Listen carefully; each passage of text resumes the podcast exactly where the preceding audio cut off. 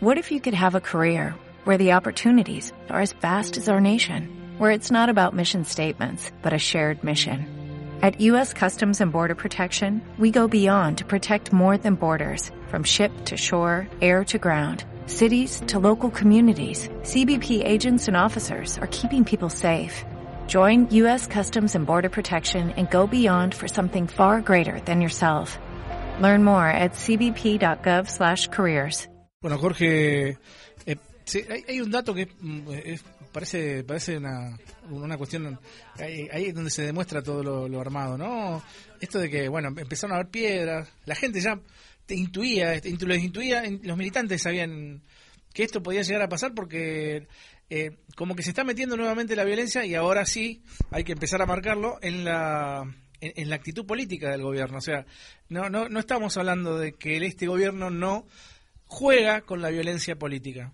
Juega claramente con la violencia política y vamos a ser claros, digamos. A ver, el otro día decíamos acá con el FER de las críticas que se hacían en el Encuentro uh -huh. Nacional de Mujeres.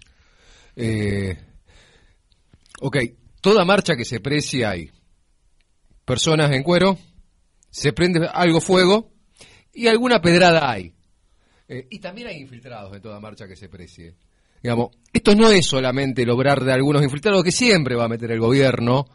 Eh, también hay una gran bronca que está generando este gobierno porque la cantidad de piedras que voló no eran los tres o cuatro infiltrados que metieron.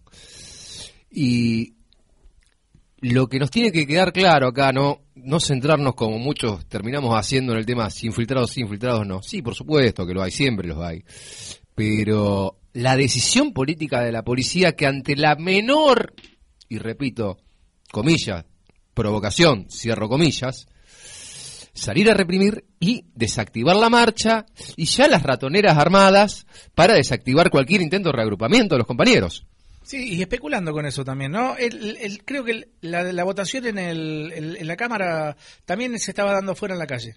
Me parece que desde hace un tiempo esta parte, eh, las calles no son solamente para expresarse, sino también para que los políticos hagan su juego, su juego violento.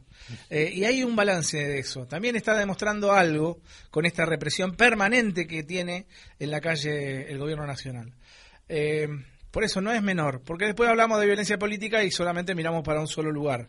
Eh. Eh, después somos unos sacados, ¿viste? Si tiramos una molotov. Después, claro, después están los sacados que te van a, que van a tirar piedras, después son, están los sacados que, que, van a pedir por el compañero que cayó, después están los sacados que van a tratar de, no sé, no sé de lo que digamos. sea en un momento determinado de furia. Ahora, pero el che, gobierno vamos a algo estaba esperando esto, el gobierno lo provocó, el gobierno jugó con esto políticamente, y esto hay que decirlo abiertamente porque también nos tenemos que dar cuenta qué es lo que está pasando. Uh -huh. ¿Qué es lo que está pasando? El debate se dio con la violencia afuera instaurada. ¿Y cómo lidiamos con la violencia? Bueno, que es un debate que viene muy de cerca. Y a esto no le dicen que es violencia, que es violencia vieja. No, esas son cosas del siglo pasado, No. cuando te dicen cuando cuando trataron No, no. de meter en la política algún debate sobre Desde la armada. violencia. No, eh, son cosas del siglo pasado. Esta- este tipo de violencia no viene del siglo pasado, viene de mucho más atrás todavía. Bueno, y un sector que está discutiendo mucho fuerte esto de la violencia, yo no te nombraba casualmente el Encuentro Nacional de Mujeres, bueno, un sector que lo está discutiendo mucho son las compañeras.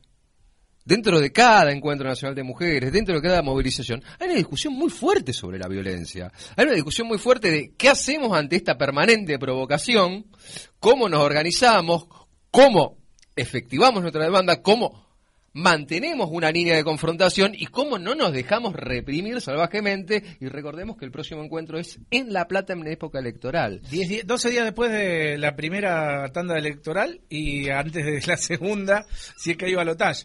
O sea, eh, muy complicado, muy complicado va a estar. Igual, también le tengo que recordar que es parte de la producción de los programas conceptuales que nosotros estábamos hablando para, para hacer producción en senda. ¿eh? Eh, esto de, bueno, ¿qué violencia es la que usamos? ¿Qué violencia es la que se usa cotidianamente para hacer política en este país? Por ejemplo, uno de los pro- uno de los programas conceptuales que le propuse ya cuando arrancamos cuando cuando arrancamos este ciclo. ¿eh? Después no lo podemos terminar haciendo porque nos lleva puesto la realidad. Después nos manda la coyuntura, eso es cierto. Pero bueno, lo dejamos, lo dejamos ahí porque no, no son cosas que no vale la pena pensar para saber después qué es lo que se va a hacer. Para plantearnos después cómo salimos a dar una respuesta si es que no estamos de acuerdo a lo que está pasando.